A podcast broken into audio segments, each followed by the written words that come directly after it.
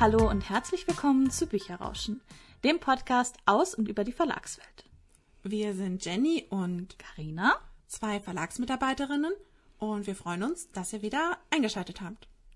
Heute sprechen wir über ein etwas kontroverseres Thema, aber auch ein Thema, das uns beide sehr beschäftigt und uns auch sehr wichtig ist. Und zwar reden wir heute über Genderisierung im Kinderbuch. Denn es gibt Bücher, auf denen draufsteht, für Jungs, für Mädchen. Bei vielen Büchern wird extra dazu geschrieben, dass es sich um Mädchenbücher handelt, dass es sich um Jungsbücher handelt. Und wir wollen heute darüber sprechen, warum vielleicht das auf den Büchern steht und ob das überhaupt in der heutigen Zeit auch noch so notwendig ist. Passend zum Thema haben wir als Buchtipp heute Kinderbücher vorbereitet. Und zwar jeweils ein Kinderbuch, von dem wir selber sagen würden, es ist völlig egal, ob Mädchen oder Junge, das sind einfach tolle Kinderbücher. Wie Jenny schon gesagt hat, liegt uns das Thema sehr am Herzen, weil Jenny und ich sehr dafür sind, zu gendern und damit wir halt alle Leute auch ansprechen und bloß niemanden ausschließen. Und uns ist selber aufgefallen, dass wir das in den ersten Folgen gar nicht gemacht haben, weil wir das einfach so gewohnt waren von unserem Sprechen, von unserem Hören. Wir aber vermehrt jetzt darauf achten, dass wir in unseren Folgen gendern. Vielleicht ist das ja auch schon euch bei der letzten Folge aufgefallen.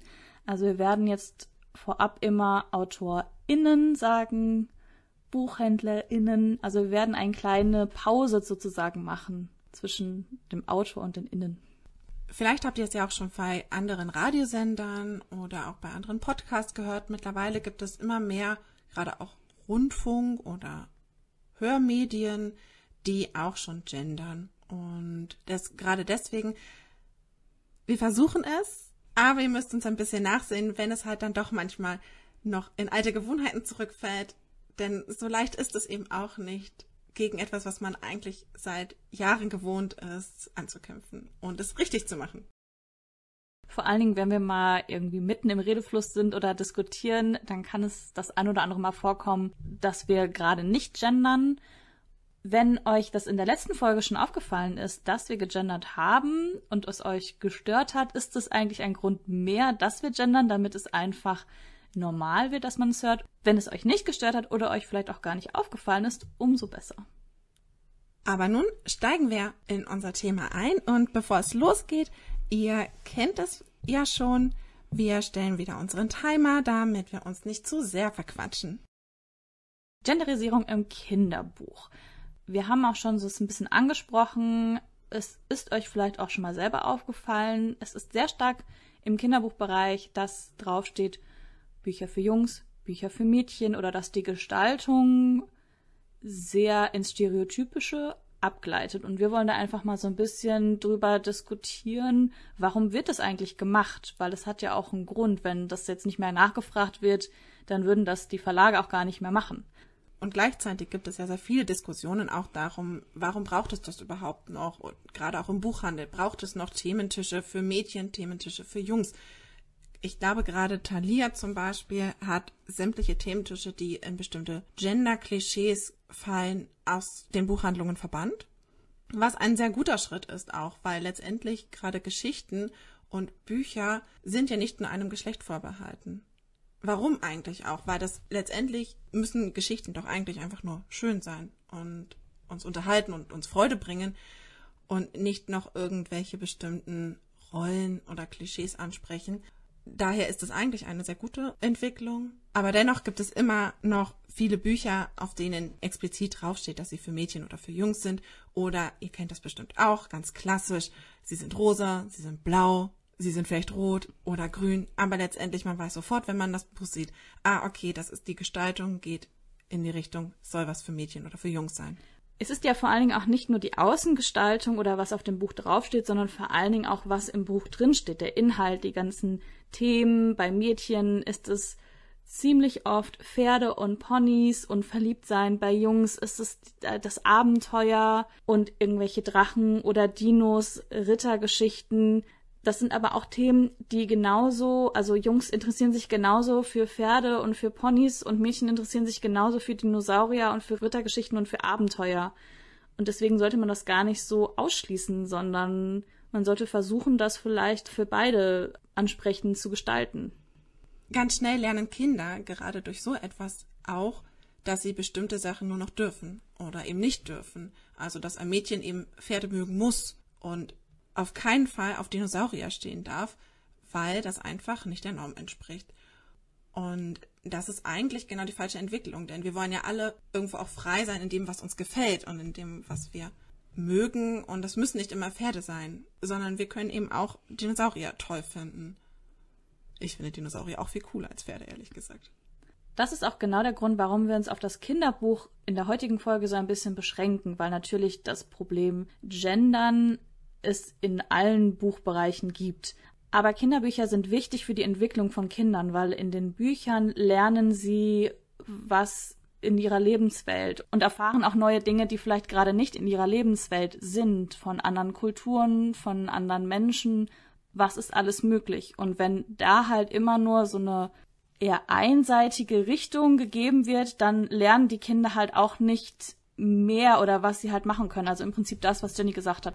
Und deswegen haben wir uns auch ein bisschen auf dieses Kinderbuch jetzt einfach beschränkt, weil es, glaube ich, vor allen Dingen da wichtig ist, auch verschiedene Themen aufzugreifen.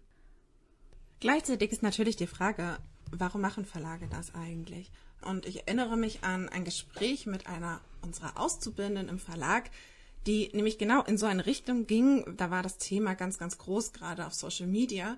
Und wir haben uns halt auch ein bisschen darüber ausgetauscht, warum macht man das als Verlag und warum macht man das auch in der Buchhandlung zum Beispiel, dass man eben solche Thementische macht oder dass man auch bestimmte Kategorien findet und sagt, das ist jetzt was für Mädchen, das ist jetzt was für Jungs. Und wenn ich überlege als Buchkäufer zum Beispiel, es gibt ja wohl Situationen, in denen ich genau auf solche, ich sage jetzt mal Rollen und auf solche Muster zurückgreife, in denen ich selber an mir merke, es fällt mir leichter zu sagen, ich brauche jetzt ein Buch, für Mädchen. Ich brauche jetzt ein Buch für einen Jungen. Und dann eben auch genau auf sowas zurückgreife. Dass es vielleicht schon eingeordnet ist, dass ein Verlag also schon gesagt hat, das ist besser für die eine Zielgruppe geeignet oder besser für die andere. Nämlich genau dann, wenn ich zum Beispiel Geschenke kaufe und nicht unbedingt weiß, okay, das Kind, das ich jetzt beschenken möchte, ich weiß nicht genau so, welche Themen mag das denn gerne, hat es irgendwelche Präferenzen.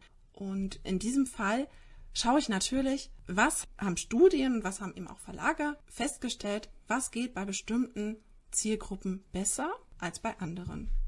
Und genau dann kaufe ich auch dann und wann, und das muss ich einfach zugeben, weil letztendlich ist es auch so, dann kaufe ich tatsächlich auch mal ein Buch, auf dem klassisch draufsteht Geschichten für Jungs.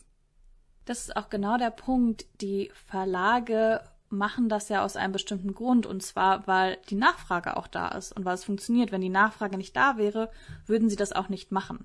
Und weil sie dann auch Rückmeldungen von BuchhändlerInnen oder von Kunden bekommen, dass es einfach nachgefragt wird. Also man soll uns jetzt auch hier nicht falsch verstehen.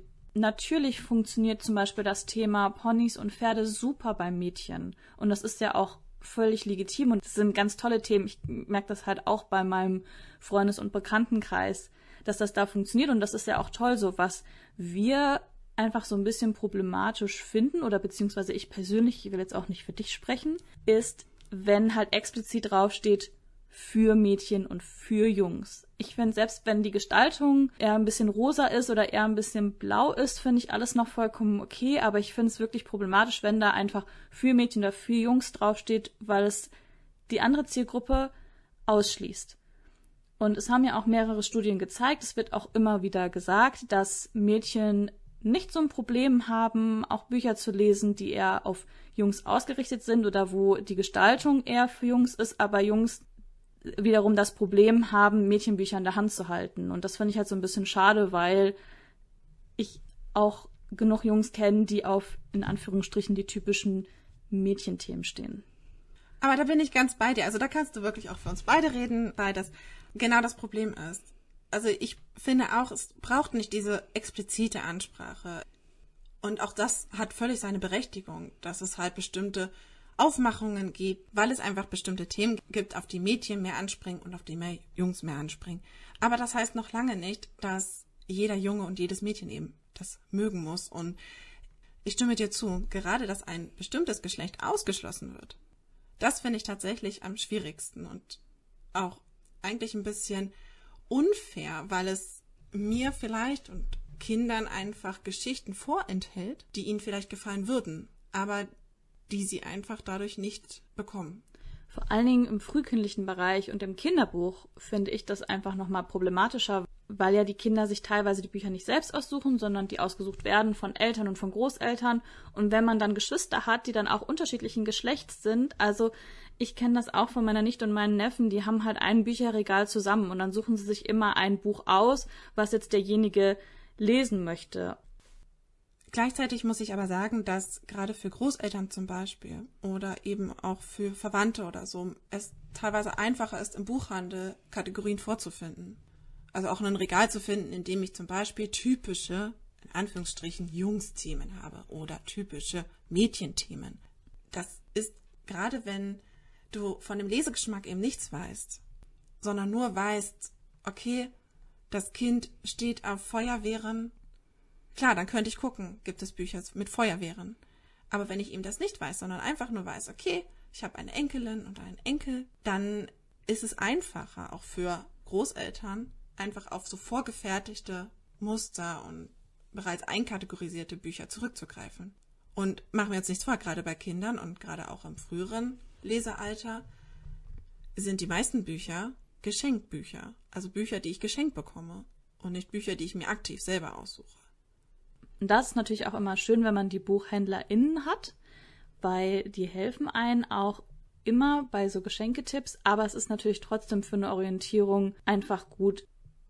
Was man natürlich machen könnte, so Thementische zu machen zu sowas wie Abenteuer oder, naja, von mir aus auch sowas wie Prinzessinnengeschichten oder Märchen, wo man sich einfach das selber aussuchen soll. Ich glaube, es ist, man muss einfach so ein bisschen drauf achten, das ist genauso wie mit den Gendern, das ist wa warum wir auch jetzt in unserem Podcast gendern, das ist so ein bisschen das Bewusstsein dazu.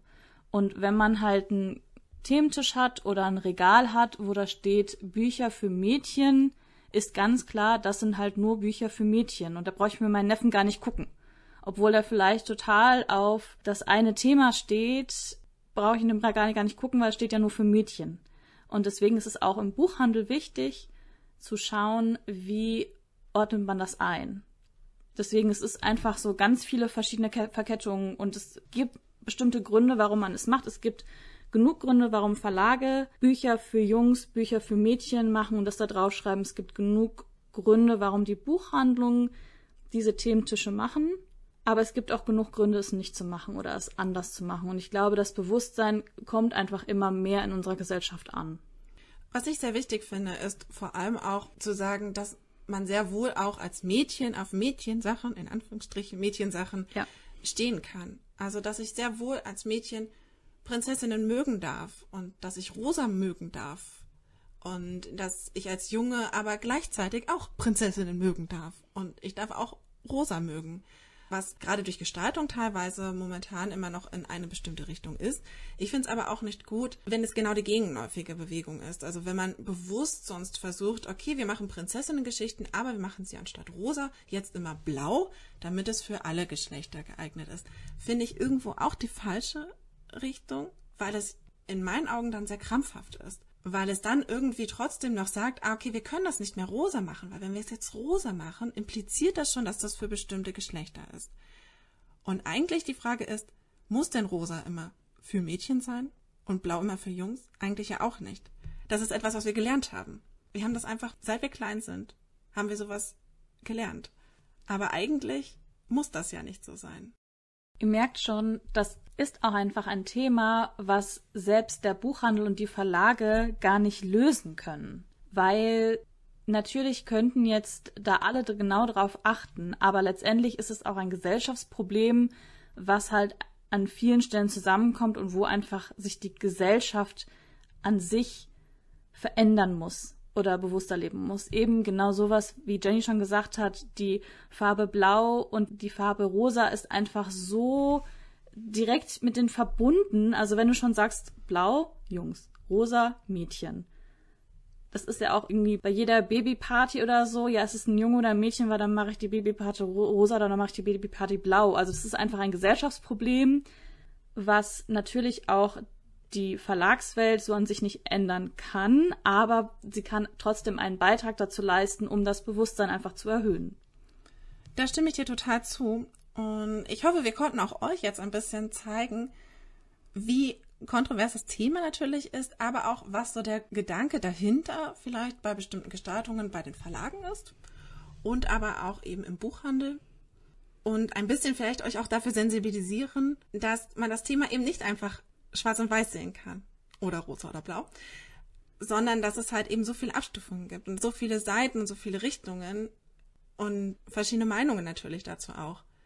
Jetzt haben wir sehr viel über das Thema diskutiert. Kommen wir doch jetzt mal zu unseren Buchtipps. Denn wir haben ganz tolle Kinderbücher ja mit. Möchtest du anfangen, Jenny? Nein, ich möchte nicht anfangen. Du hast mich so auf die Folter gespannt, welches Buch du ausgewählt hast, dass ich jetzt erstmal deinen Buchtipp sehen und hören möchte. Ja, also ich muss wirklich sagen, ich habe Jenny ein bisschen geärgert, weil ich sie immer angeteasert habe mit Infos, dass sie das Buch vielleicht kennt, vielleicht auch nicht kennt. Du wirst es vom Namen her kennen. Bevor ich dir jetzt aber den Titel verrate, erzähle ich dir erstmal von der Autorin. Und zwar ist das Diana Wynne Jones. Sagt dir der Name was? Okay, Nein. das habe ich mir schon gedacht.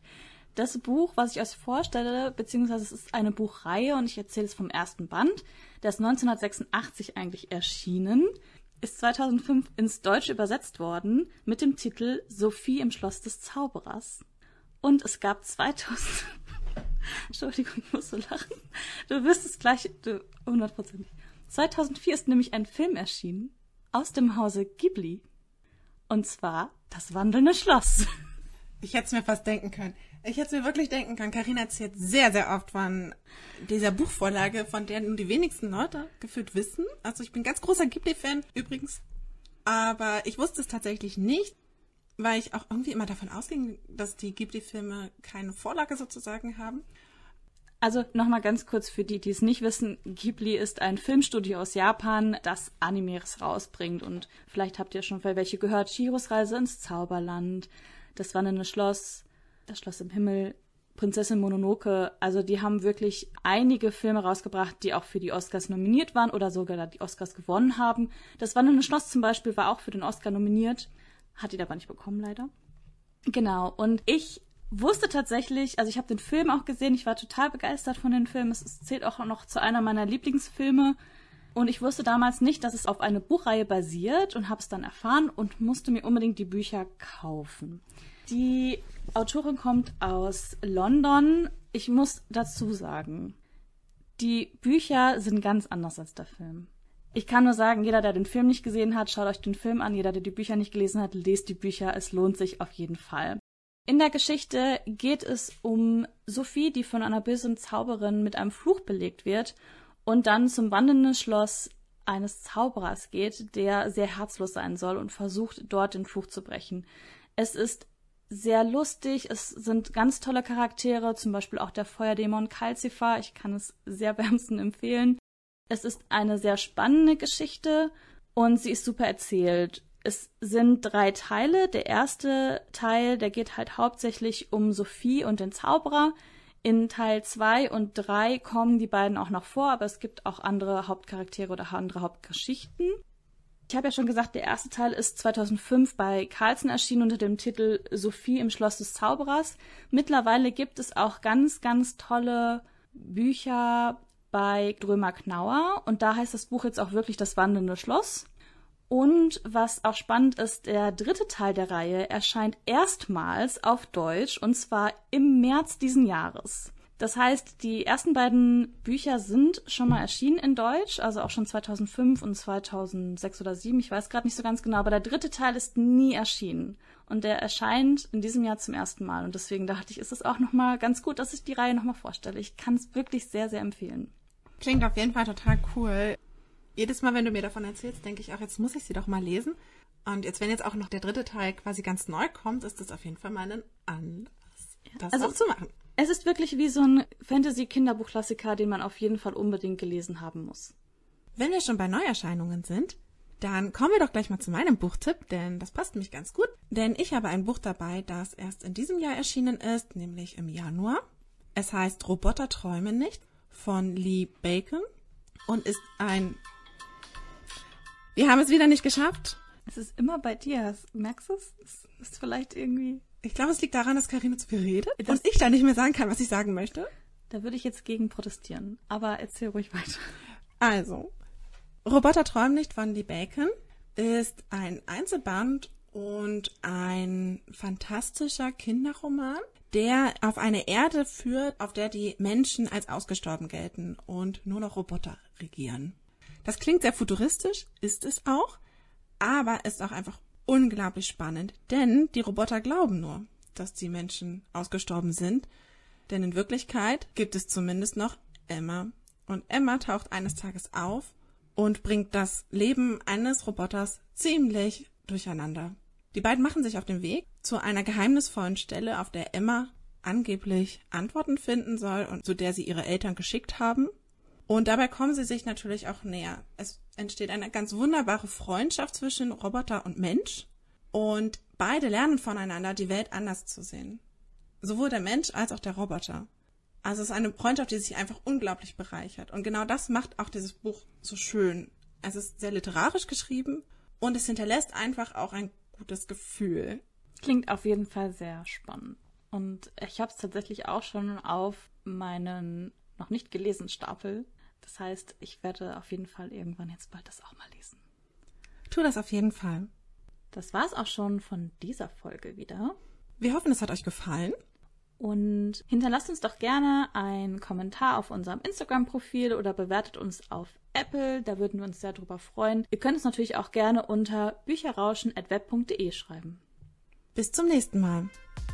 Bis dann.